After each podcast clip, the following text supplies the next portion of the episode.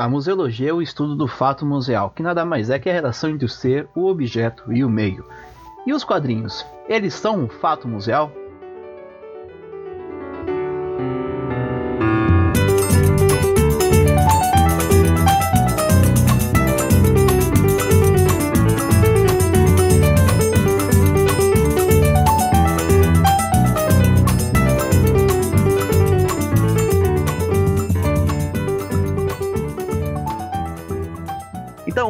Nós temos um episódio muito especial, né? Porque o Museando ele está não saindo da museologia. Ele continua dentro da museologia. Agora estamos alcançando outros ramos e ramos culturais. E hoje nós vamos tratar sobre quadrinhos. Comigo, o Gustavo Nalva. Alô Brasil, Juliana Gueiros aqui. Oi pessoal, Denis Almeida aqui com vocês. E hoje temos uma convidada mais do que especial, que todo mundo aqui já puxou o saco e já está, já disse bastante para ela que está muito feliz de estar gravando com ela. Nem adianta fazer muito mistério aqui, porque provavelmente você já leu no feed. Então vamos lá, Elo D'Angelo. Oi, gente, eu sou Elo D'Angelo, eu sou quadrinista e ilustradora e eu tô muito feliz de estar aqui com vocês. Queria agradecer de novo aí pelo convite, já tô me divertindo pra caramba. Vamos fazer então a revolução, já que está todo mundo feliz. É, só altas, altas aventuras com essa turminha do barulho, bora lá. Alguém tem, telef alguém tem telefone de delivery de moda porque eu não tenho roupa para o programa de hoje, gente. Não tenho roupa para hoje, é bem isso. É, hoje tinha que ser roupa de gala, né? Eu, por exemplo, tô com essa, esse casaco de flanela e um moletom chique. Então, assim, se você não tá com roupa de gala. Não, realmente, as minhas meias de gatinho estão assim. Nossa, melhor que qualquer salto alto. Mas antes de começar o podcast, nós temos que fazer o jabá do bem.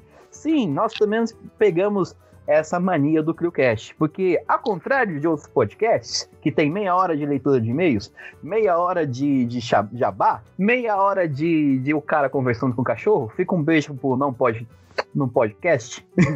Não pode a gente tocar. Um beijo lá. Não pode tocar isso. Fica um beijo pra ele, porque meia hora conversando com o cachorro, gostei bastante. é... Eu também, eu assisti o episódio todo hoje. Você falou ontem na reunião, ficou muito bom, cara. Eu, eu gostei do beijo, obrigado, viu, o, o Davis? Valeu. Mas vamos lá, a gente vai fazer o jabá do bem que é um jabá, mas um jabá não para nós. É um jabá para ajudar os coleguinhas que produzem coisas na internet que são para divulgação de pensamentos, divulgação de científica, divulgação de várias coisas legais que não propagam ódio. E se propagam ódio, é contra o atual governo. então hoje vocês vão ouvir o Grifa Podcast, podcast sobre teoria feminista radicalmente anticapitalista, antirracista e levada pelas Isadoras. Então ouça aí.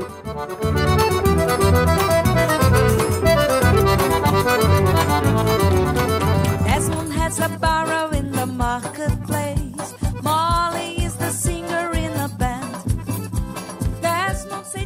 E aí, galera do Clio, tudo bom? Aqui é a Isadora Tab, do Grifa Podcast, e eu vim fazer esse convite para vocês conhecerem o Grifa, que é uma iniciativa independente que tem como objetivo ampliar a discussão sobre teoria feminista e propor maneiras de colocá-la em prática de forma acessível, simples e abrangente, pra gente construir de uma maneira autônoma essa sociedade radicalmente anticapitalista, antirracista, anti-LGBTfóbica e livre de todas as opressões que a gente quer construir. É, a gente faz isso através da leitura de livros de teoria feminista, de livros de debates feministas, contando a história das mulheres que vieram antes da gente. É, ele está disponível em todas as plataformas de streaming e no Instagram e no Twitter com @grifa_podcast. Fica o convite, a gente vai adorar ter vocês por lá e adorar construir isso com vocês. Um beijo.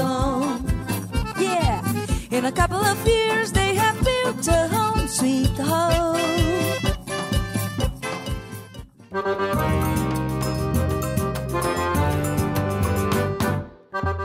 Então, Elo, conta pra gente um pouquinho sobre você, né? Como que você começou a sua carreira de ilustradora, de quadrinista? Como é que desenrolou tudo isso aí?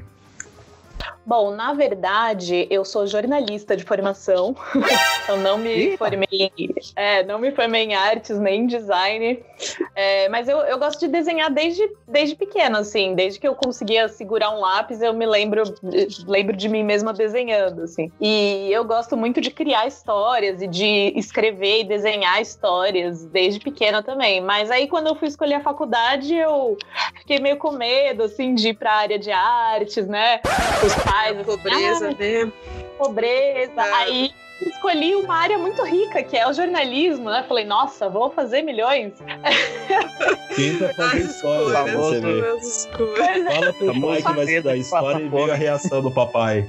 Museologia, então. Quase.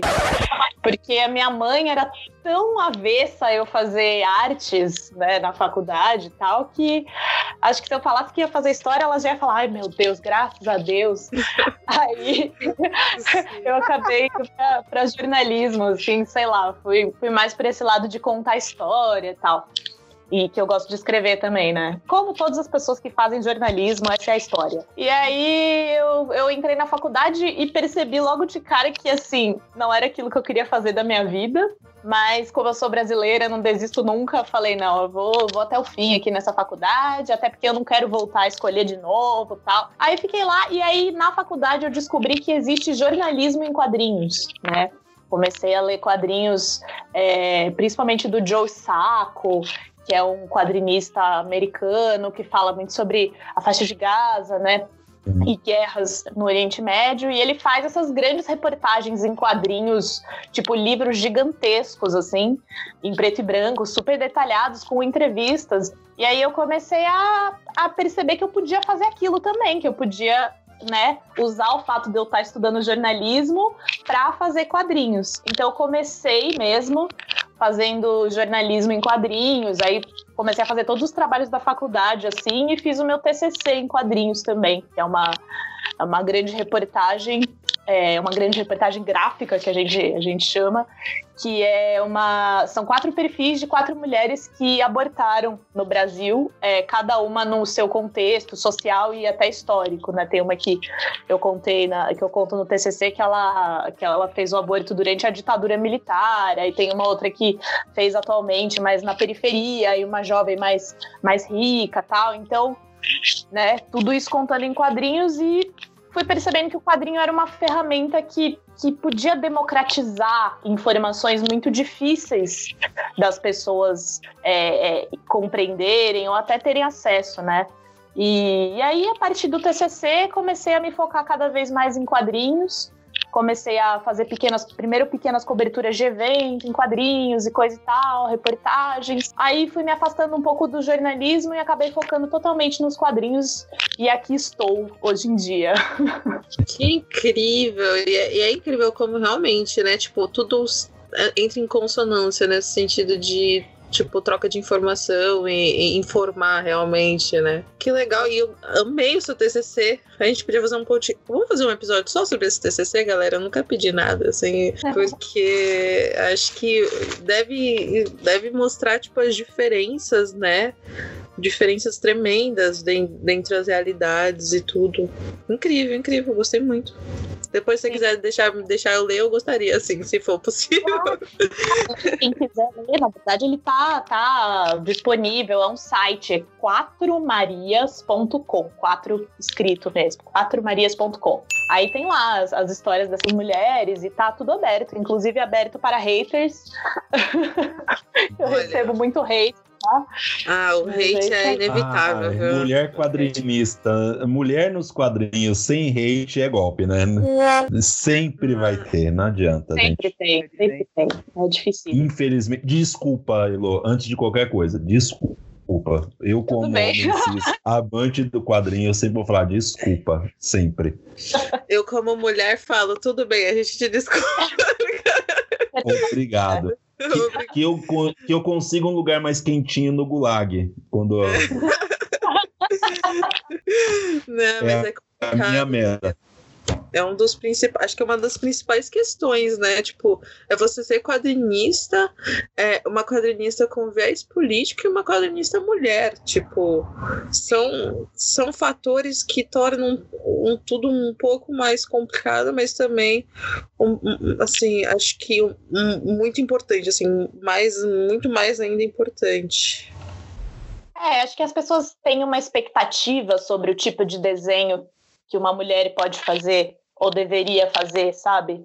E aí, quando você ou não faz aquele traço específico que a pessoa está esperando, ou não trata do assunto que a pessoa está esperando, a pessoa é estranha. Tanto que muitas vezes, quando as pessoas comentam os meus posts, acham que eu sou homem, assumem que eu sou homem. Nossa. E... Você já ouviu a frase, nossa, seu traço não é tão feminino? Já, super, super, Nossa. várias vezes.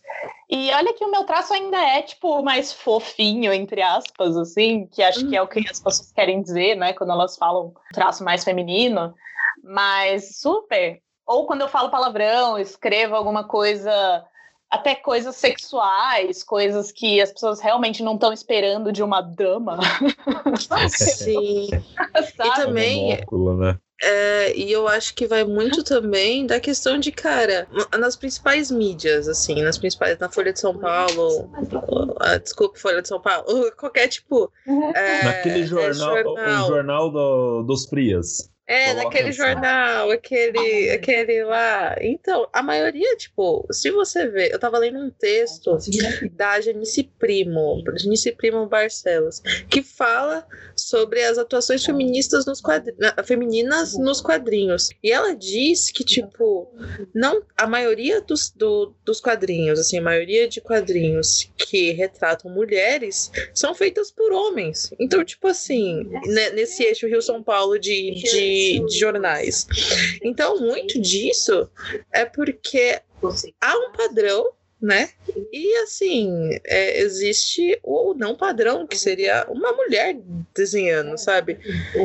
E a gente tem que quebrar esse padrão, tá? A gente está quebrando esse padrão e por isso que eu acho que é tão importante essa, esse tipo de atuação, né, feminina, como da Elo, como de várias outras quadrinistas, lançaram um livro uns anos atrás, né, de mulheres quadrinistas e tudo, da gente reverberar, porque a maioria das pessoas ainda que ganham prêmios em, em, em, em assim, concursos ou coisas de quadrinhos são homens ainda, sendo que existem milhares de mulheres que desenham, sabe? Só é né? Só isso que. Não, e fora mais abaixo. Fora essa, essa questão mais ampla de prêmios e de reconhecimento e tal, também tem uma questão de mercado, né? Porque assim, é, sei lá, teve uma, uma grande empresa aí que não vou citar nomes, mas que, que teve um, um uma iniciativa super legal de marketing de contratar quadrinistas para fazer quadrinhos sobre o produto dela, né? E esse produto era muito ligado ao, ao universo LGBTQ, ao universo feminino, tinha questões falando de, de racismo também e tal. E só contrataram homens brancos de São Paulo e do Rio para fazer, sabe? E, e, que eu saiba, não, não homens LGBTQ, sabe? Então, tipo, a gente sempre tá, tá fora, assim, nunca é. E olha que eu sou uma, uma menina branca de São Paulo, que isso também faz super diferença. Sabe? E eu também, assim, eu, no caso eu também, isso faz toda a diferença, assim. Muito. Mas tipo, de, de eu poder de eu falar sobre de você estar vivenciando essa questão, porque em uhum. outras instâncias é ainda mais escrachado isso, né? Tipo, a reverberação de, de arte periférica, de, de. Enfim, eu acho que a gente está conseguindo ver muito. Acho que o que ajuda muito também são a, as questões até que você tem, né? O apoia-se. Sim. Você tem. Então, essas, essas coisas, né? Um catarse e tal, esse jabás que a gente faz, pra reverberação disso mesmo. E é bem isso que você falou, tipo, a gente as mulheres que aparecem nos quadrinhos são por olhos masculinos. Todo esse hate que você recebe é por ser uma mulher e, né, tá fazendo, tá fazendo a é, sua arte. Acho que é importante falar que toda vez que fazem é, uma fazem esse, que criam um acervo de, de quadrinhos e que fazem alguma exposição, as mulheres sempre estão de fora, sabe? Teve uma super exposição aí é, no ano passado, se eu não me engano, que se propunha a falar de toda a história dos quadrinhos. E realmente, várias partes era muito bacana, eu adorei a exposição, tinha coisas realmente muito legais. Mas assim, simplesmente ignorava um monte de quadrinistas muito importantes, sabe? Ignorava a Alison Bechdel, que é uma quadrinista muito famosa nos Estados Unidos. É, ignorava a Trina Robbins, que é uma outra, tipo, a primeira mulher a desenhar a Mulher Maravilha, e tipo, coisas assim que, que simplesmente são ignoradas como se não existissem, e aí tem algumas mulheres ali só para só dizer que tem, sabe? Então é, é Vamos dizer para cumprir o bingo, né? Para falar, olha, tá aqui, não reclama, aqui. né? É, vocês que não viram, tinha uma parte que era de quadrinhos eróticos que não tinha nenhuma autora, sabe? nenhuma. E, então... e falando, é, corpos femininos, realmente, sabe? Quem mais empoderado que a gente para falar sobre isso, falar da é, sexualidade, né? Então, pois é, é, os corpos femininos estavam todos lá, nus, né? Mas... É claro, é claro. Que é, que é o que a, a, as Gorilla Girls falam, né? Que é tipo. Sim, sim. Você, pra, pra, entrar no museu, você tem que estar tá pelada. Então, uhum. você não entra. Nossa, é extremamente, extremamente simbólico essa questão. Quando eu tava. A gente tem, né, o, esse, esse no MASP lá. Quer dizer, a gente não, porque eu não tô mais lá, mas eles têm essa. essa porque a mesma, o mesmo pôster ele é, ele é impresso e pode participar de vários, sim, com várias mudanças, né, com, com outras línguas e tudo. E, e realmente é um questionamento que, quando eu tava lá, eu parei um tempo, assim, eu lembro até desse momento, eu parei assim um tempo e fiquei, é, gente, e aí, né? tipo assim, você precisa estar pelado pra estar aqui, assim, e, e quantos homens? Eu, eu acho que eu pensei muito assim, quantos homens pelados você tá vendo aqui nessa exposição? E quantas é, mulheres? Exatamente. Sabe? É. é bem, são questões bem é, profundas, assim, tem muita, muitas coisas envolvidas aí. É, muito, é muita, é muita fita, muita, muita água rolando. E que se a gente for parar pra realmente falar disso, amiga, e aí veja um bem. aí a gente fica só eu e você fazendo mais um podcast sobre isso. É. Bom, mas os quadrinhos, né? Então... Quadrinho como indústria, vamos dizer, eu falo que existe sempre uma diferença do quadrinho como indústria e o quadrinho como arte. Sim. O quadrinho como indústria, principalmente o americano, ele é feito para agradar o homem branco cis hétero, né? A, as mulheres todas ali, elas são assim o máximo do máximo do máximo da estereotipação. O Superman, o Batman, o Homem-Aranha, eles têm que ser fortes, né? Eles têm que ser másculos. A mulher tá ali para ser bela, para ser resgatada. Sim. Né? Tanto que a, o que aconteceu com a Mulher Maravilha no início, quando ela foi criada, e de como ela foi, vamos dizer assim, editada ao longo da história dela, mostra isso. Muito. E incomoda muito. Tanto é que é, é, é nítida como existe uma rejeição do público de quadrinhos masculino a qualquer movimento para mexer em alguns personagens femininos para sair desse estereótipo que a gente está falando agora e para sair para algo que seja realmente algo um modelo positivo para uma menina de 5, 10, 15, 20 anos possa abrir uma página de quadrinhos e falar: Nossa, eu estou me vendo aqui. Isso aqui não está sendo feito para agradar um homem. Isso aqui está sendo feito para me representar, né? Pois é. A gente, não tem outra coisa para fazer. A gente vê esses movimentos de ódios contra os quadrinistas, contra atrizes que fazem esses personagens no cinema hoje. É só ver o, o movimento todo contra a Brie Larson na página de, no, no, canal dela do YouTube, que é de puro ódio. É puro, simples é. ódio. Não tem outra palavra. É, pois é. Isso é muito, é muito, é muito assim, muito assim. Gente, em números, em 2015, no troféu Omix, 13% das finalistas eram é, mulheres e, tipo, 82% homens. Então, tipo assim, é tudo. Dá pra é. ver por números o que a gente tá, o que a gente tá, tá falando, assim. E fora outras coisas também, né? Tipo assim, é, você falou é, de 2015, 2015 teve o, o troféu HQ Mix, e foi super polêmico porque eles fizeram uma, uma propaganda bem misógina. Era tipo, porque o, o troféu é uma bombinha, né? É uma bomba.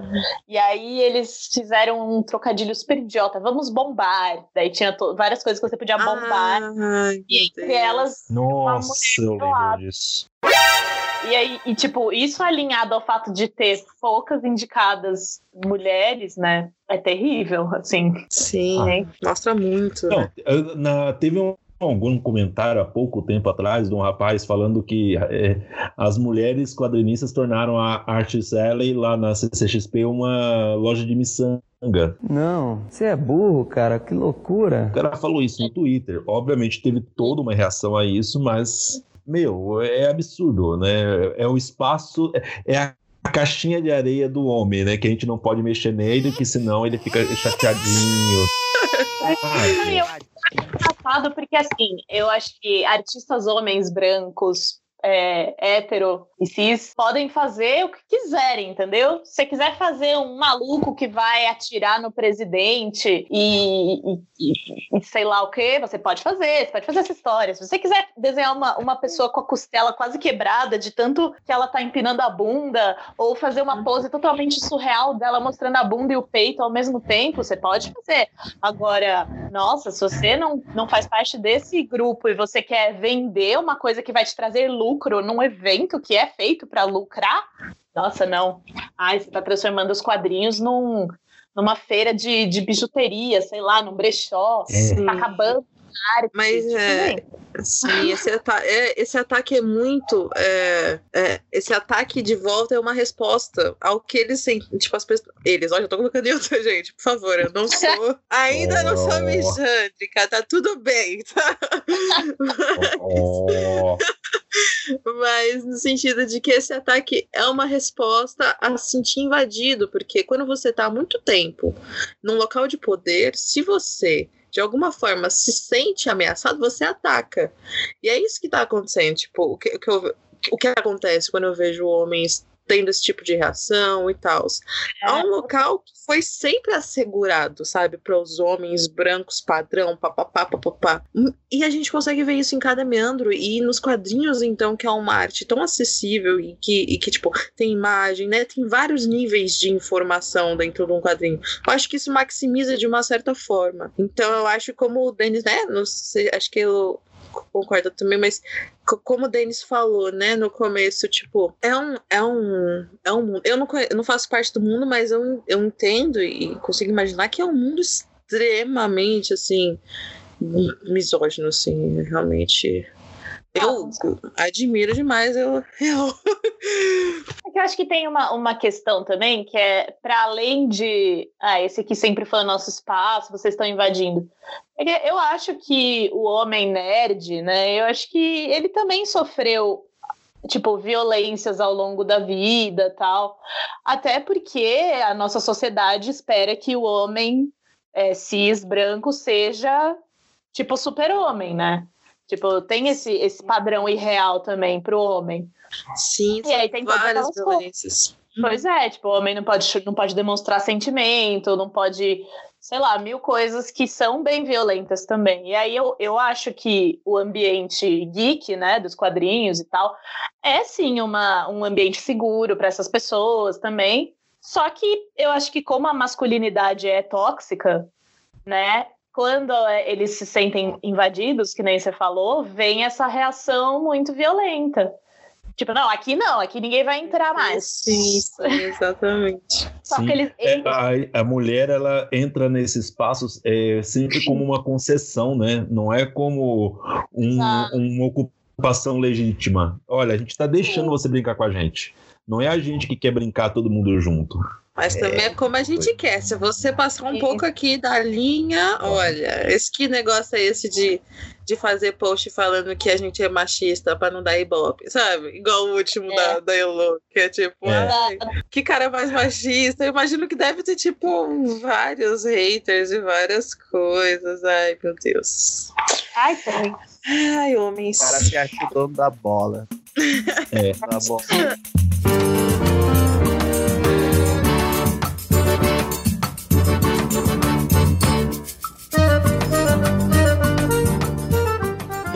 aproveitando, a gente fala muito até aqui da, de como é a relação com esse público nerd em geral.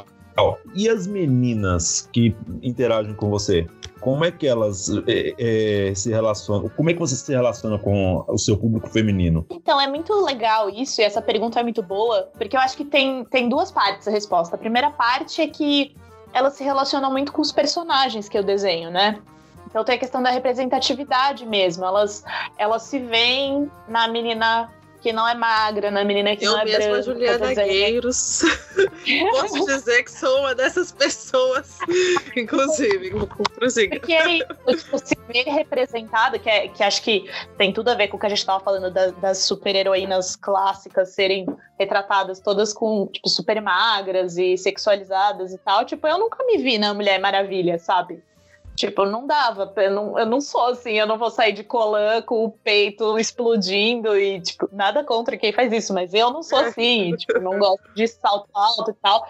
E daí todas as heroínas que existiam eram assim, né? E, e, e daí eu, eu resolvi começar a ir contra isso. Comecei a criar personagens que né, estão fora desse padrão e tal. Acho que eu ainda tenho muito a aprender nesse ponto, mas eu vejo que as meninas respondem de um jeito super positivo, assim, elas ficam, elas se identificam, isso é bem legal. E a outra parte da resposta é que elas percebem que elas podem fazer quadrinhos. Né? Então não é só uma representatividade de personagem e de se ver representado na história, né? Mas é saber que você pode contar a história que você quiser. Porque se tem uma pessoa que eu admiro e que tá ali, que conseguiu, que batalhou e tá lá, eu também posso chegar lá, né? Então eu sempre tento tipo, ficar aberta para responder qualquer dúvida de pessoas que queiram entrar nessa área, porque eu sei que quando eu queria trabalhar com quadrinhos, ilustração e tal, eu achava que era impossível e todo mundo me falava que era impossível, que eu ia me frustrar, que eu ia que ia dar tudo errado, que eu ia morrer de fome. E então eu tento ser a pessoa que fala: não, peraí, é difícil, mas, mas dá certo. E eu vou estar aqui se você precisar de tirar alguma dúvida específica. Então eu acho muito legal que tem essas duas frentes, assim, de legal. lidar com esse público feminino, é. E é uma coisa que eu não consigo vislumbrar, meninas, porque assim, eu nunca não me senti não representado. Então é, é, eu, eu, eu, não sei qual é a sensação que eu sempre me vi no quadrinho. Eu, eu acho que deve ser muito legal você finalmente olhar assim. Eu, assim, que por um lado, que pena que não todo mundo não teve isso logo de cara.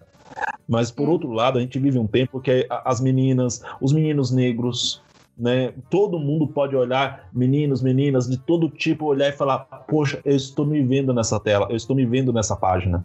Eu não sou o é. padrãozinho, mas eu estou aqui, né? Ainda existem os padrões. A gente ainda tá, precisa derrubar alguns padrões. Mas hoje eu posso ver a criança, principalmente aquela que vai começar a ler um quadrinho, aquele lá pequenininho, e falar: Nossa, eu tô me vendo aqui, né?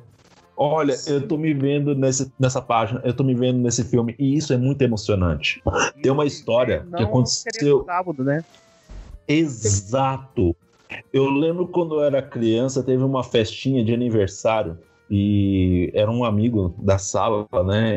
Eu era muito pequeno ainda, eu devia ter uns 7, 8 anos. E o Lucas era um menino negro, né? E ele queria fazer a festa do Superman. E a mãe dele, com muito custo, fez a festinha do Superman. Assim, da maneira mais simples possível, que a gente vivia num lugar simples. E eu não esqueço, naquele lugar, naquela simplicidade, eu ver gente olhar pro Lucas e falar: Mas você não pode ser o Super-Homem, porque você é negro. Isso machuca. É. Isso machuca pra caramba a pessoa. Eu vi isso ainda criança. Eu falo, caramba, mano, por que ele não pode ser. Hoje eu penso, ele pode ser o que ele quiser, porque o Superman, vamos lá, gente, ele não existe. Não existe. Ariel, é, Ariel, Ariel não pode ser negra. Então, amiguinho, é, você tá falando que a gente tem que ter preocupação com a apuração de como tem que ser uma sereia, um ser que não existe. Ela pode ser azul, ela pode ser roxa, ela não tá aqui para reclamar. Exato. Entendeu? E as pessoas ainda se apegam a essas coisinhas, né? A xirra, a gente vê tanto isso. E o pior é para eles se envolvem em coisas que a gente sabe que nem foi feita para eles. Uhum. Alguém tem que contar para esses homens hoje, é, são homens da minha idade, 40 anos. Então, amigão, Xirra lá atrás não foi feito para você. Pois é. Mesmo com toda aquela estereotipação, não foi feito para você, amigão. Não, ninguém tá estragando a tua infância. O teu Lion tá lá. Tudo bem, zoaram, é, fiz, zoaram com ele também no Lion e o design foi feito daquela maneira super legal pelo cartão agora, né? Mas eu adoro, eu é, vejo é. essa galera falando, meu, eles que lutem, eles tiveram a indústria na mão deles por 100 anos, agora tá na hora deles dividirem o brinquedo um pouquinho. E eu acho que tem que se ocupar... É. Exato, e nem é parar de ter a sua representação, é. sabe? Ainda vai existir o Velozes e Furiosos, tipo, ninguém tá, tá hum. tira, querendo tirar de você isso, mas tem outras histórias, né? Tipo, sei lá, Xirra, a primeira Xirra era uma bosta, desculpa.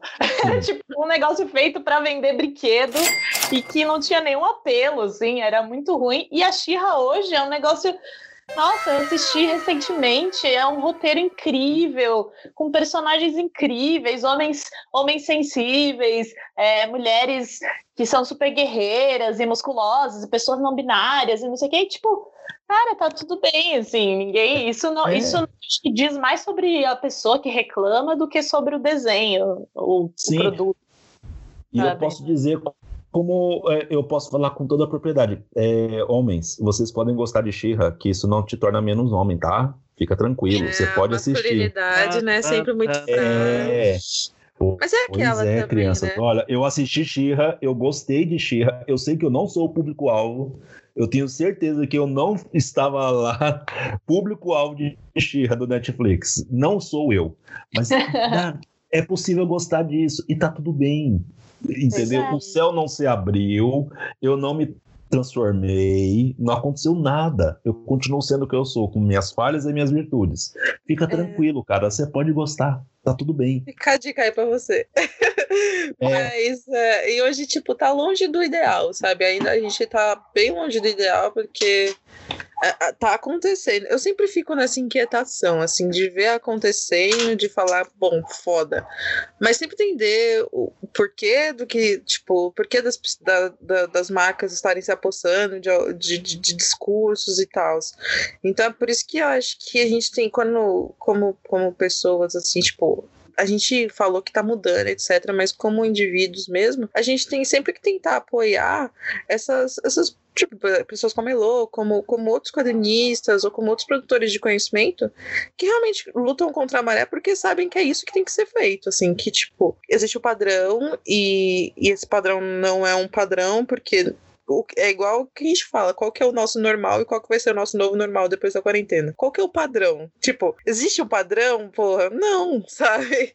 Então, sempre esses questionamentos. É e... verdade. A gente tá muito no começo ainda, eu acho, disso, assim. Sim. Principalmente no que diz respeito à questão de racismo, porque eu acho uhum. que o feminismo ainda é, existem mulheres brancas que são ricas e que são sei lá, tem meios para fazer essa pauta andar, mas em questão de racismo, eu acho que a gente está muitos passos atrás ainda, muitos, muitos Sim. mesmo. Sim. Com certeza, com certeza. E, e, a gente, é que a gente aqui, né? A gente atua, acho que todo mundo aqui mais como um apoio e tal, né? E de, de, de levar para frente essa pauta. Mas é, é uma coisa que acho que todo mundo concorda é isso, tipo, tá longe ainda, no sentido de socioeconômico do rolê, no sentido, tipo, ainda está um pouco longe, mas está acontecendo e vamos que vamos, que, assim, sempre com o pé atrás, porque o capitalismo ainda tá aí, né, pra foder gente. Desculpa, corta, essa, corta esse palavrão, Gustavo. É... Ouviu, ouviu isso, né, General Helena? dizer aqui que o Museando, Museando, ele é o trampolim para toda a representatividade e cultura brasileira. Uh, ah, ele vem com esse jargão assim, eu, eu me acho até importante às vezes. Nossa, que da hora que a gente é isso aí, cara. mas, mas eu acho que é isso. É, é muito. É extremamente importante a gente lembrar que somos, somos parte de tudo e a gente tem que tentar fazer, continuar fazendo. Mais do que isso, eu vou estar. Tá, vou estar. Tá Só enrolando. Então continua. Ah, não, mas aí não, eu acho que não é enrolação, não. A gente pode até puxar para uma outra pergunta, que é o seguinte, né? A gente está falando de como é o mercado de maneira geral, mas o Brasil, ele tem alguma, alguma especificidade nesse mercado hoje do Brasil, com ilustração? Agora, com esse momento que tem muito financiamento coletivo, tem muitas outras possibilidades da, do artista poder se financiar, de poder viabilizar o trabalho dele, como é que você hoje vê o mercado de quadrinhos no Brasil, nos seus prós e nos seus contras? Bom, eu acho que as pessoas aqui no Brasil estão aprendendo, vêm aprendendo nos últimos cinco, oito anos a ler quadrinhos. E isso vem muito das redes sociais mesmo, né? Porque a gente consegue postar, por exemplo, um quadrinho na forma de webcomic e, e engajar as pessoas naquela história e a partir desse engajamento conseguir um financiamento coletivo para imprimir o livro, né? Então, é uma coisa que funciona. Eu, assim, antes de fazer o meu financiamento, que eu fiz no ano passado para o meu livro, o Doria Gata, é, eu achava que não funcionava. Eu tinha o maior medo de fazer isso, né? Porque geralmente você, você coloca tudo ou nada, né? Que é uma, uma modalidade de, de fazer financiamento que ou você recebe todo o dinheiro que você pediu ou você não recebe nada. E eu tinha o maior medo de, de chegar no fim da campanha e não ter arrecadado, mas na verdade eu tripliquei a minha meta inicial. e, e e, e, eram pessoas que eu via que não, não eram leitoras, tipo, acostumadas com quadrinhos, assim, sabe? Não eram pessoas que, que nem o Denis falou, ele já lê quadrinhos há muito tempo tal. Não, eram pessoas que realmente começaram a ler quadrinhos nas redes, assim, lendo tirinhas e tal, e que gostaram da minha história e resolveram apoiar. E, e eu eu percebo que as pessoas estão sedentas por narrativas diferentes, por formas de narrativas diferentes, sabe? Então, assim, eu, eu acho que, é, por enquanto, tem sido uma forma bem eficaz de publicar quadrinhos aqui no Brasil. É, e acho que vai continuar assim, porque as pessoas estão continuando, gostam dessa, dessa forma de. que é tipo uma pré-venda, né? A pessoa compra e, você, e recebe depois de pronto tal. Então, eu acho que funciona. Agora, tem uma outra questão que é o mercado editorial como um todo, né? Que é bastante assustador, na verdade, né? Porque a gente vê aí grandes editoras falindo, é, pessoas que têm problemas com contratos com as editoras, né? Eu, antes de fazer o meu financiamento coletivo, eu fui procurar editoras, até porque eu tinha medo de fazer o financiamento. Aí eu fui procurar e eram esquemas absurdos, do tipo, ah, você paga pra gente editar o seu livro, Nossa. aí você recebe, tipo, 100 exemplares de mil que a gente vai editar, imprimir, e se você quiser mais, depois você compra. Tipo, meu livro, sabe? Eu que escrevi, Você desenhei. vai comprar o seu trabalho. É, sabe? Eu falei, é, não, obrigada. E, enfim, editoras aí falindo, é, as livrarias também falindo, né? Não, não tem lugar onde se pode vender. Então eu acho que o financiamento coletivo é a grande solução. As feiras de publicação independentes são assim, nossa, incríveis nesse sentido, porque as pessoas vão lá dispostas a comprar quadrinhos, a conhecer quadrinhos. Várias pessoas vêm na minha mesa em feira, não conhecem o meu trabalho e levam o meu livro.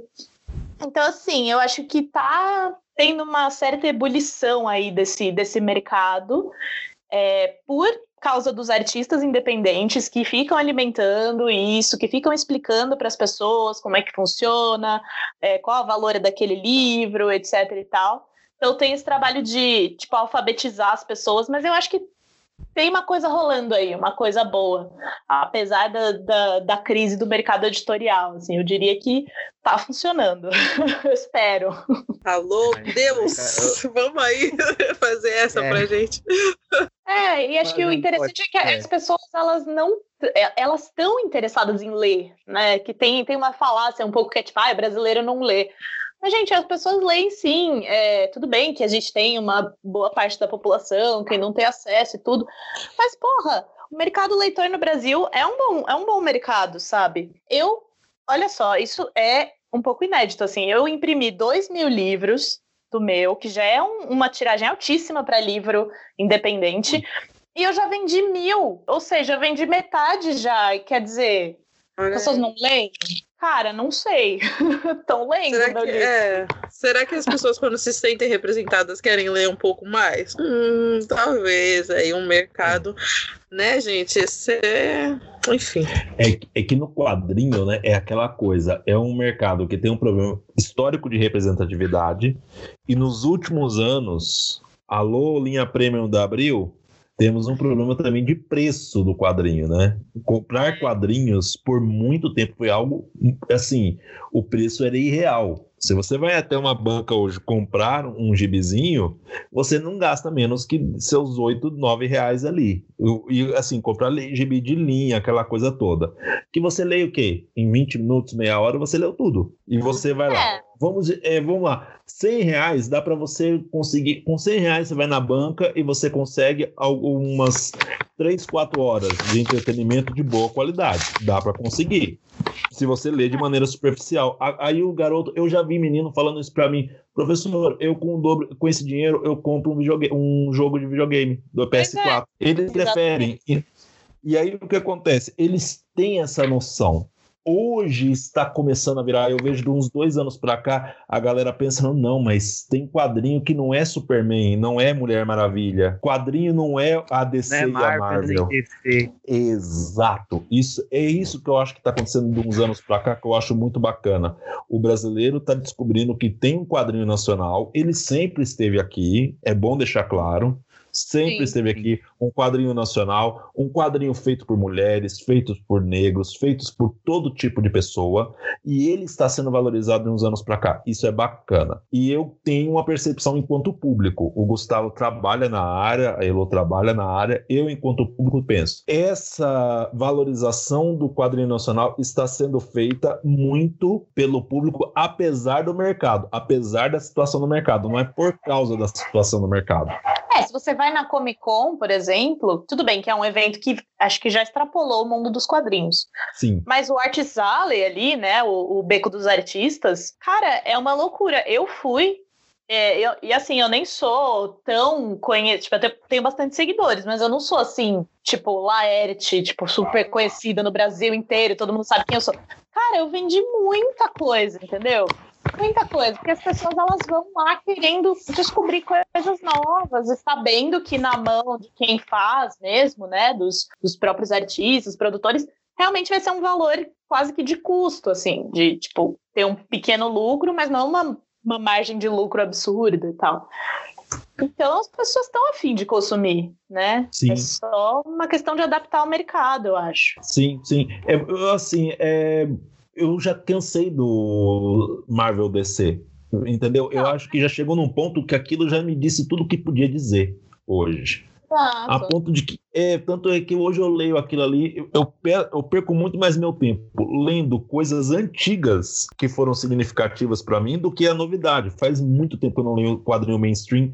Novidade, ó, o que tá saindo seriado agora? Ó, o novo, é, a nova HQ do Superman, a nova HQ do Batman, do Homem-Aranha. Sinceramente, já não me diz nada. Eu não me sinto mais à vontade eu sinto sempre um eco. Né? Olha, é, sou eu falando para mim mesmo. Então, cara, já, a minha cabeça já é grátis. Agora, quando eu vou lá e leio um Leandro Assis, que ele tá fazendo a, aquelas séries é, né, da Tira de Ódio, do Santos, agora da Confinada. Sim, incrível, incrível. Quando eu vejo as sacadinhas da Elo, eu acho maravilhoso, né? Porque eu acompanho cada sacadinha, isso é muito legal. Bom demais. Eu achei é muito, muito. Então, agora eu vou fazer um elogio mesmo. Por quê? O que acontece? Você consegue ler essa história das sacadas de duas maneiras. Você consegue ler janela por janela na mesma página, como você tem também a história de cada janela em numa sequência cronológica. Eu posso pegar cada janela e montar uma historinha dela. Isso é Sim. é muito legal. Você tem um quadrinho em altura e largura, mas você também tem uma profundidade. Isso é muito bacana. Não é toda hora que você vê isso. Que legal. Nossa, leitura é boa.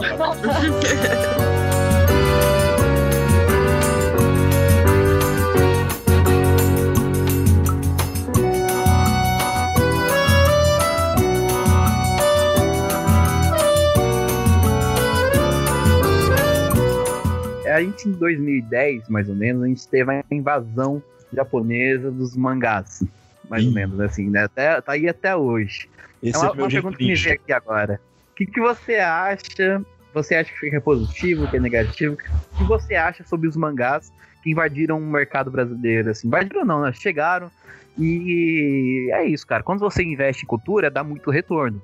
Então já estão investindo nesse, na cultura do mangá. Olha o retorno que eles estão tendo até agora. Pois é.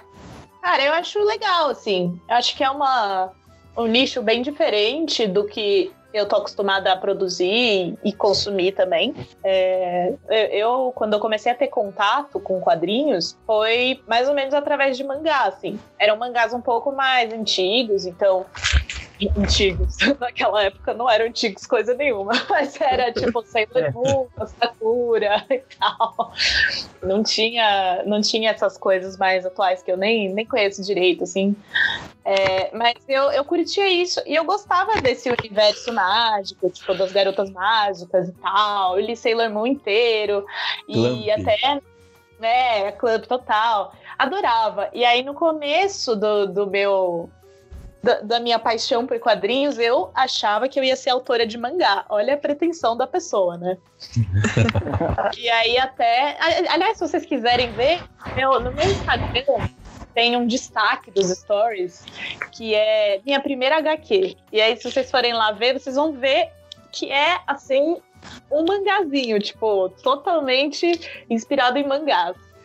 E eu acho massa, assim, eu acho que tem uma molecada que aprende muita coisa lendo mangá, e porque os desenhos são muito bons e a narrativa é muito interessante e diferente do que a gente está acostumado e tal. Eu acho massa, assim. Acho que qualquer coisa que você lê, na verdade, consumir, é uma coisa boa, assim, tipo, te enriquece de alguma forma, sabe?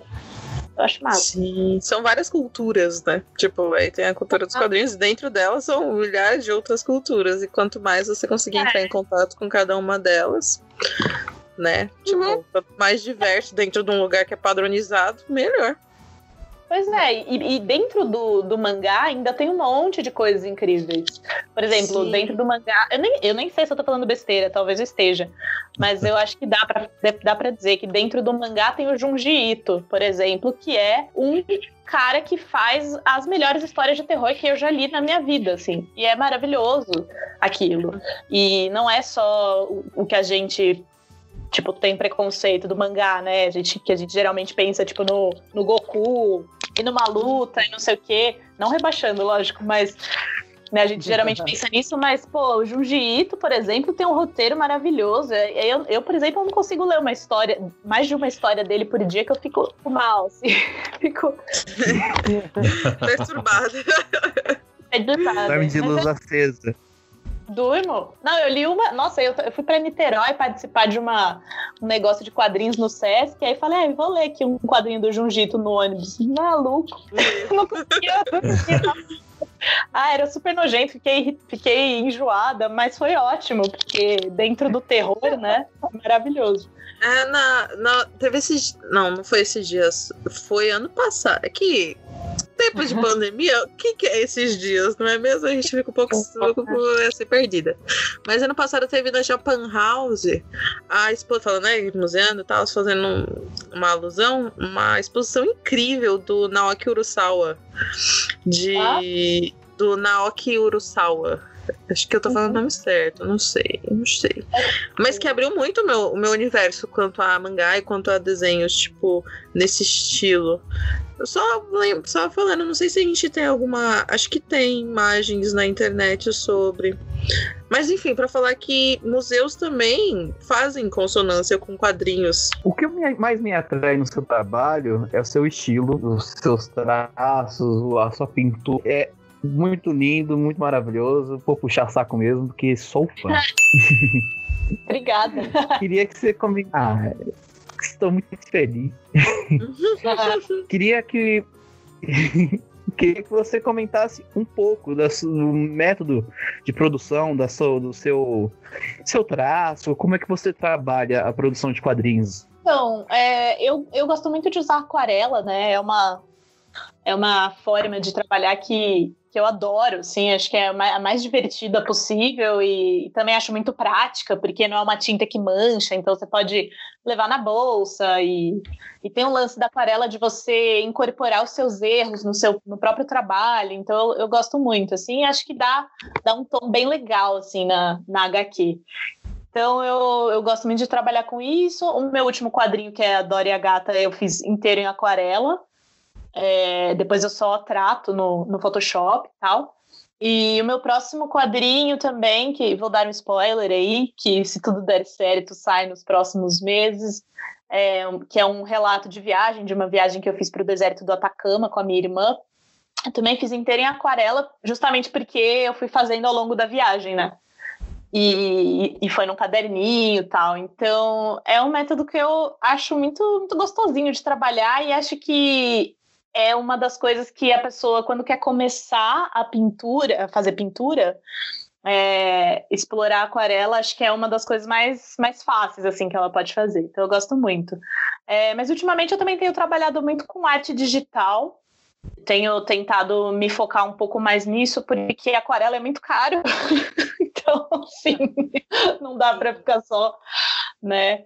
Então eu tenho, tenho tentado fazer, e aí eu não tento imitar a aquarela, não, eu tento fazer uma coisa completamente diferente, porque acho que é outra ferramenta, né? Outra coisa. Mas estou me divertindo muito também, então é isso aí.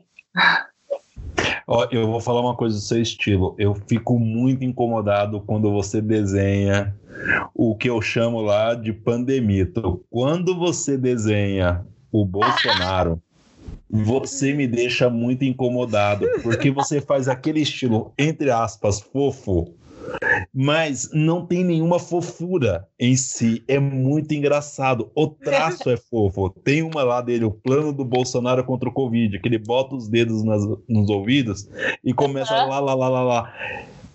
Tem aquela infantilidade característica dele tem a, o negacionismo dele ali, o traço é todo fofinho, o Bolsonaro nunca esteve tão bonito, entre aspas, nunca foi tão bonito, e isso me faz ter um conflito, porque eu gosto do traço, eu gosto do texto, mas é uma fofura que não condiz com aquele personagem que está ali, mas ao mesmo tempo calha tão perfeito que eu fico muito pistola com aquilo. Às vezes, às vezes eu gosto de brincar com essa coisa de, tipo, que vocês perguntaram mais cedo, ah, as pessoas falam que você tem um traço feminino, perguntam e tal. Aí eu fico tipo, ah, tá bom, vocês querem que eu faça um traço fofo? Tá aí, mas eu vou desenhar o Bolsonaro. A tá no traço, mas o texto vai lá e Plá! Exato.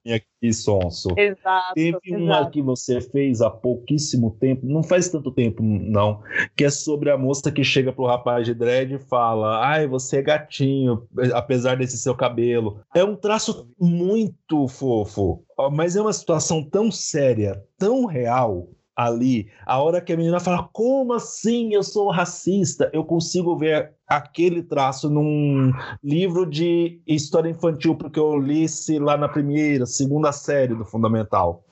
O traço tá ali. Mas ali é uma coisa tão venal, tão real ali, e de como ele foi colocado de canto numa discussão que ele deveria ser o protagonista e ele se torna o vilão, que é muito interessante ver essa contradição do texto com o traço. Eu acho muito bacana. O traço pode ser feminino, bote aspas nesse feminino aí, fofinho, mas o texto ele é tão duro, ele te dá uma porrada tão séria que você não consegue sair leso da tira. É, e eu, eu, gosto de, eu gosto de é, pensar também que, que eu sempre tento resolver as coisas da forma mais educada possível, assim, sabe? Tipo, eu sempre tento, tipo, debater e tal. E 99% das vezes, quando eu faço isso, a pessoa que tá lá me xingando, que tá, sei lá, tentando me ofender, ela, ela para e fala, puta, desculpa, não era, sei lá, você não, você não quer brigar, né? Então, acho que eu falei uma coisa a mais aqui, sei lá. Então é, tem isso também, sabe? Com, conquistar um pouco as pessoas por esse lado mais, é, mais doce, entre aspas, assim. É, uma, é um traço e... empático, né? Eu acho que mais Exato, do que fofo, é. qualquer coisa desse tipo, ele é empático. Ele é um tipo um traço que você vê e, tipo, não tem como não agradar. Quer dizer, existem as possibilidades, mas a maioria das pessoas, é, tipo, consegue se sentir, né, agradada ou sentir uma empatia mesmo. Eu acho que é essa a questão. É um traço relaxante, né? Porque vem com a aquarela e vem com um traço. Ele é, é, assim, como você acabou de falar, não tem como você falar, nossa, que feio. Não, é bonito, mas é um bonito que qualquer criança poderia olhar o traço, se não ler, ela vai lá, nossa, que gostoso, é, é bom de ler. Mas a porrada vem no texto, a porrada vem na arte sequencial, ela não está no traço em si. Vem, e é uma voadora, você não sai voadora. ileso. Pô, São gente, voadoras de fofura. Voadoras de fofura, pronto. Olha o, nome, olha o nome do episódio aí, ó. Elô D'Angelo, Voadoras de Fofura. Voadoras de Fofura. Vou botar no meu Twitter isso. Voadoras de Fofura com os dois com os dois pés no peito do patriarcado. Do patriarcado Amei.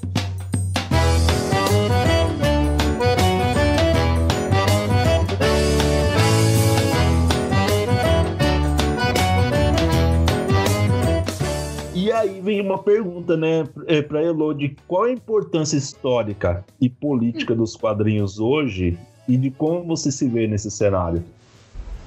É, eu acho que os quadrinhos, historicamente, eles são uma mídia democrática, né?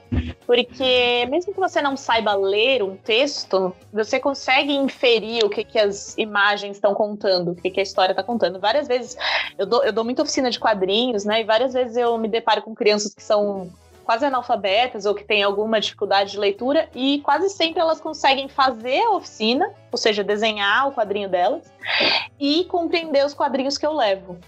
Então eu acho que é uma mídia muito democrática. E também, por ser democrática, eu acho que é, é uma mídia que é perfeita para o momento que a gente está vivendo, porque as pessoas elas têm muita preguiça de ler texto hoje em dia. Se o texto tem mais de um parágrafo, a pessoa já não, não quer saber, não lê. Mas o quadrinho, é, quando você bate o olho no quadrinho, é muito louco. Você bate o olho, você não consegue não ler. É tipo, a imagem puxa o seu olho e você fala, mas o que, que, que tá acontecendo aqui? O cérebro já vai lendo. E ainda mais com as redes sociais, que você já bota na cara da pessoa, não tem como ela não ler. Né? Então, acho que é um negócio que você é uma, é uma mídia que você pode usar para tratar de assuntos que as pessoas normalmente não iriam atrás. Né? Então, tipo, eu tô tentando agora fazer essas, essas tiras é, que são baseadas em leituras que eu tenho feito, e principalmente baseadas em leituras sobre racismo, né? É, de autores negros e autores racializados em geral. E eu sinto que tem uma resposta muito boa, porque as pessoas elas leem e compreendem, não é só, ah, eu li aqui e, e foda-se, eu não, eu não concordo. Ah, blá blá blá, não quero ler esse texto. Não, a pessoa lê e, e ela fala, pô, sei lá, nunca tinha pensado nisso tal. Então eu sinto que atinge, sabe, as pessoas. Sim. Então, eu acho que, acho que essa é a importância. É, inclusive, eu acho que uma das é exatamente isso. Tipo, os quadrinhos, eles são muito reflexo do contexto socioeconômico, né? Eu até tinha já falado isso antes, acho, desde os seus primórdios. E agora, mais do que nunca, a gente precisa, tipo, trazer essa identidade e tal, porque a gente tá vivendo em tempos. É o que a gente tá falando até agora. Vivendo em tempos, assim é, de ódio. Então, quanto mais a gente participar, como assim, né? A Elo e todo, quadrinistas, artistas participarem dessa onda, entendendo acho que a Elo ela entende o papel dela, tipo, é, social dentro disso, né? Trazendo as pautas e trazendo tudo, melhor ainda. É necessário demais essa discussão, é necessário demais. Oh, massa, fico feliz. Vou aproveitar aqui a, a, o gancho da dona Juliana, porque dona Juliana, a, nós aqui no, no, no Museu e no Crio, a gente consegue complementar as falas, né? Então vamos Sim, lá. É Gostaria de aproveitar o, eu, eu, eu, vou elogiar todo mundo hoje, eu estou elogiando todo mundo, menos o atual governo. Aproveitando o gancho da nossa querida amiga Juliana, que o, a gente fazer o nosso breve comentário aqui. Elô, você, como quadrinista, como ilustradora, como jornalista também, né? Porque, querendo ou não, o jornalista, o quadrinista e o historiador, o que eles têm de comum que eles são agentes do presente. Eles sempre, eles nunca vão falar do, do passado, nunca vão falar do futuro. Eles vão falar do próprio presente. O historiador falando do passado, influenciado pelo seu presente, o jornalista, né, também quando vai fazer uma reportagem, o quadrinista, ele vai representar o presente. Para você, Elô, você, como é que é ser, fazer esse trabalho de quadrinhos, de ilustração, em tempos de obscurantismo, em tempos de, de 17? 17 não, né? Que ele não saiu da legenda, né? Em tempos de. de, de Fonoro. Jarminha. Jarminha. Olha, é, tem duas questões. Uma é a piada já vem pronta às vezes. Então, então, de certa forma, é fácil, é mais fácil, assim. Eu, eu, eu não, é, é, é, tipo assim, é, até outro dia eu, eu, fiz um quadrinho sobre isso, que é tipo, porra, o Bolsonaro ele torna o meu trabalho muito fácil, sabe? Ele nem é um bom vilão do tipo que uhum. você fala, bom, mas eu consigo entender o que, que, ele tá querendo, né? Tipo, sei lá, o Thanos dos Vingadores. Pô, o cara tem, tem um fundo ali que, né, que você fica meio querendo discutir. O Bolsonaro não. O Bolsonaro você fala, meu, o que esse cara tá fazendo? Ele, ele, lá, cada dia é uma, uma grande piada que, né, material eterno. Agora, Sim. por outro lado, é, é difícil porque as pessoas elas elas estão sendo muito influenciadas por isso.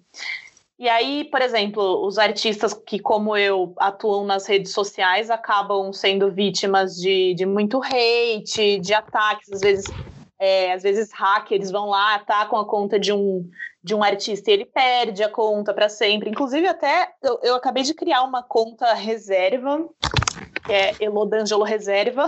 No eu ia Instagram. perguntar dessa conta, inclusive, porque é, você ter... Eu vi o, o post lá disso. Uhum. É, eu, eu fiz isso justamente porque, às vezes, é, sei lá, esses grupos se organizam em algum grupo de WhatsApp, denunciam a página em massa, ou mesmo alguém hackeia a página, e aí a gente perde mesmo, porque o suporte dessas redes sociais é uma bosta. Né? Uhum. E, e para além disso, né, tipo assim, censura, é, corte de investimentos, vocês, vocês trabalham é, com museologia, né, e, e, enfim, acho que nem cultura. preciso falar quanto a cultura sim. está sendo né? Sim, sim. E, e tipo, às vezes eu, me, eu sinto como se eu, eu tivesse que me render para conseguir algum patrocínio do governo, né? Tipo, outro dia eu recebi uma proposta de que aparentemente era super legal, cara, para fazer um quadrinho sobre, é, tipo, métodos contraceptivos e tal. Aí eu fui ler ah. o briefing mais a fundo e um dos métodos que eles colocavam era abstinência sexual. Oh, suco de laranja, né? E aí eu fui vendo que era um, um negócio, tipo, com base no, na campanha da Damares e não sei o quê. Ah, tem que prestar fiquei, tipo, atenção, meu, né? No discurso, então, aí, né? É isso, isso que me pega. A gente tem que ficar muito atento o tempo inteiro para não cair. Porque, tipo, se eu não tivesse lido, eu ia ter topado e, e ia, ia descobrir só depois, sabe? Sim. Então, nossa, é muito cansativo. É cansativo. Tremendo. E assim, né, é o que eu brinco muito, né? O Bolsonaro, ele é um personagem do Zorra Total que invadiu a realidade. Né? ele tem ele tem aqueles é, bordões.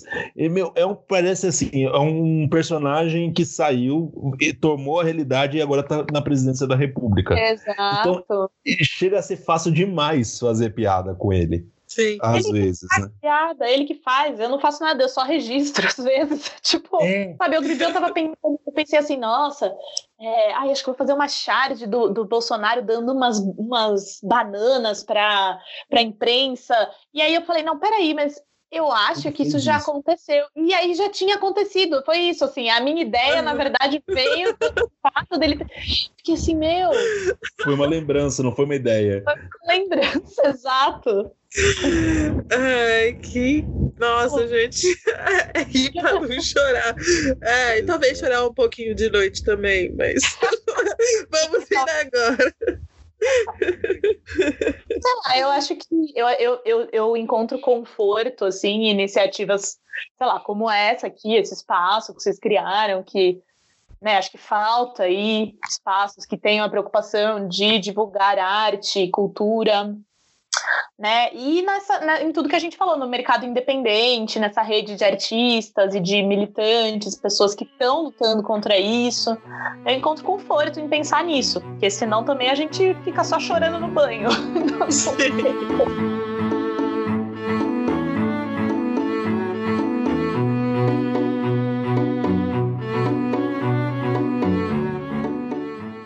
Então chegamos aqui Infelizmente, infelizmente, porque a gente queria ficar aqui até, até que vem acabar a quarentena conversando com a Elo, porque é um papo muito gostoso, vocês viram? Que eu queria dizer apaixonado pelo trabalho e por esse ser humano que é a Elo D'Angelo, viu? Ai, vocês são muito queridos.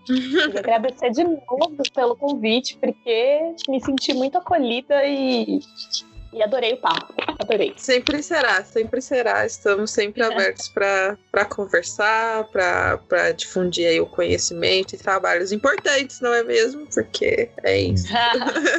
Obrigada. E como já falamos aqui em off, a, o museu está aberto. Sempre que, precisa, que quiser falar sobre alguma coisa, quiser fazer um episódio, pouco. Estamos abertos para fazer qualquer episódio com você, porque a gente sabe que qualquer coisa que você sugerir aí vai ser coisa boa. Vambora. Ai, sim. Queria aqui fazer então uma indicação, né? Vamos indicar a página da Elo. Muito provavelmente você já veio por conta da Elo aqui, conheceu a gente por conta da Elo. É, ou não, né? Você já acompanha aqui. Se acompanha, continue acompanhando, porque a gente vai trazer mais pautas culturais assim, mais pautas legais para vocês continuarem nos acompanhando e gostando da gente. É, se você veio por conta da Elo, conheça mais os nossos trabalhos. Temos podcasts sobre quadrilhas juninas, sobre vários outros outras coisas sobre museologia, cultura. Acompanhe aí mais o nosso trabalho, que é muito legal. Então, aqui queria indicar a página da Elo, arroba né? Vou soletrar aqui porque, né, às vezes falar do corrido fica meio complicado. Mas você vai lá no Instagram, também no Twitter. Eu não sei que é, o Twitter. O Twitter é do mesmo jeito? É, é arroba Elodangeloarte. Tudo junto, os dois são o mesmo. Beleza, então você vai lá no arroba Elodangeloarte, curte, segue, vamos lá, vamos incentivar os quadrinistas e ilustradores nacionais. E as mulheres quadrinistas e ilustradoras também. É, queria fazer a indicação aqui também de três HQs que eu tenho aqui. Um é o Conto da Aya em HQ, da editora Rocco, né, da Margaret, Margaret Tu. Sempre, nunca sei falar o nome dessa mulher aqui. Atwood. É Atwood, né? sempre sai meio sempre que eu vou falar, eu, eu, eu falo Thatcher, que não tem nada a ver. Margaret Thatcher, a dama de ferro. Toda vez. Aí eu, não, é Atwood, sei lá. Uhum. Então, o conto da Aya, o The Handmaid's Tale do, do que tá no, no Vou deixar no, no, no, post aí que eu não sei falar esses nomes gringos. Queria também colocar aqui o Persepolis da. Não, é, é que é fogo, eu peguei só nome gringo pra falar, hein? Marjane Satrap. Marjane Satrap. Satrap. Tem a versão Isso. completa e, a, e, os outros quatro livros, né? Você escolhe aí, é muito bom pela, pela companhia editora da. pela companhia das letras, a editora.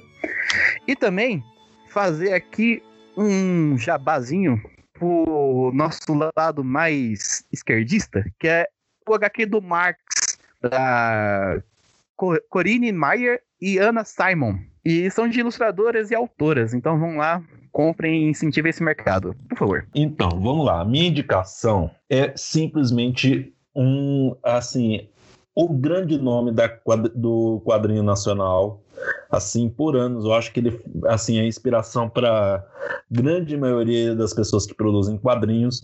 E foi assim a porta de entrada de muita gente que foi ler um quadrinho não tão infantil e mais dentro dessa coisa que a gente acabou de falar de política, sociedade, crítica, que é Laerte. Leiam Laerte. Qualquer coisa que caia, sigam o perfil no Twitter, sigam os perfis nas redes sociais, consumam essa assim a arte mais genial que a gente pode ter hoje no Brasil trabalha todos os aspectos da nossa sociedade de maneira crítica e também de uma maneira que chega a ser pura poesia. Eu falo que Laerte faz poesia em quadrinhos e eu acho lindo. Sempre vou recomendar. É isso aí. É, um dos pioneiros, né, do rolê.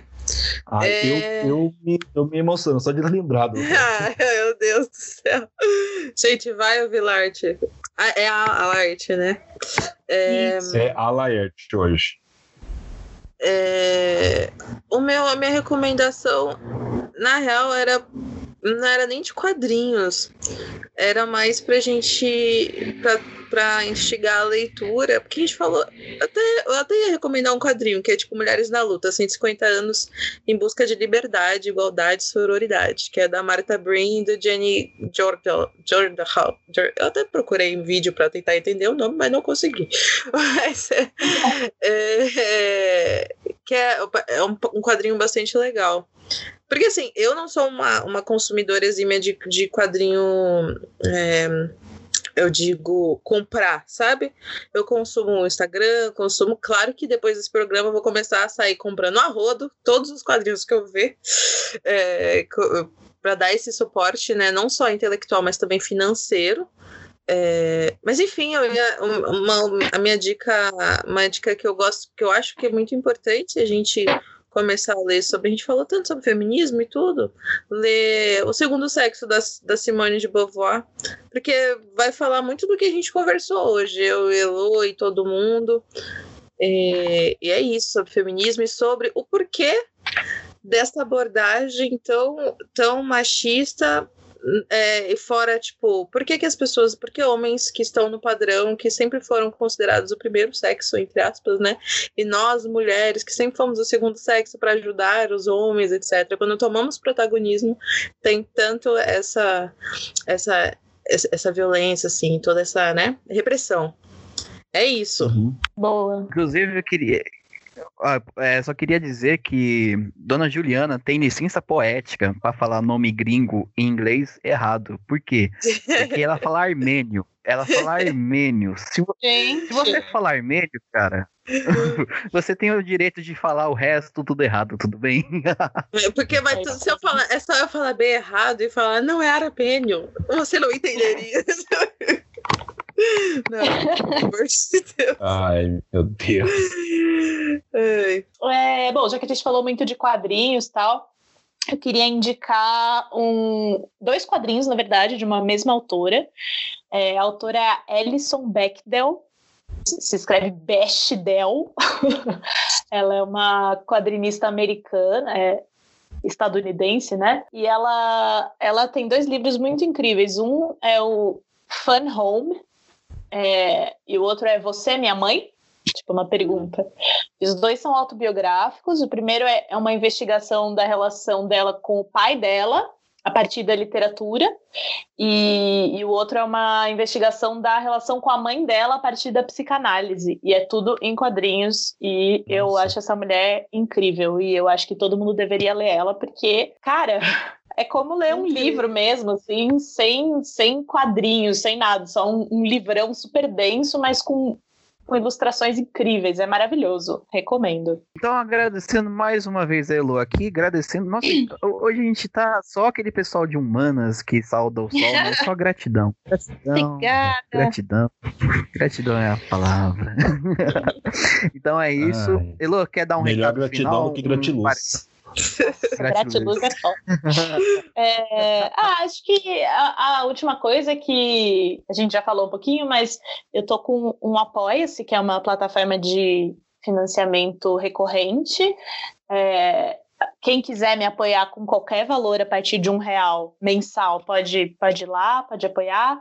É, e quem me apoia ganha acesso a todos os quadrinhos que eu produzo antes de todo mundo É, e todo mês tem, também tem uma, tem uma página secreta no Instagram para quem apoia. Oi. E todo mês eu mando um presentinho digital. Esse mês foi um, um livrinho, um almanaquinho de passatempos. Então tinha imagem para colorir, tinha caça-palavras, enfim, mil coisas. É, e aí, se alguém quiser apoiar, é apoia.se barra Elodangelo. Tá em todas as minhas redes também. Aí venham me apoiar. é Inclusive, obrigado por lembrar a gente que a gente também tem que fazer nosso, nosso jabá. Então vai é. lá, apoia a Elo, dá dinheiro para a Elo para produzir, para poder trabalhar e trazer melhores, melhores conteúdos. Não que não seja bom, para que ela faça o um melhor ainda que o top do top, top, né? Porque, cara, já é bom, imagina financiado.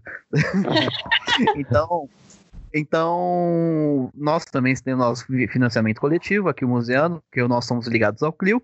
É, então, vai no www.catarse.me barra Clio.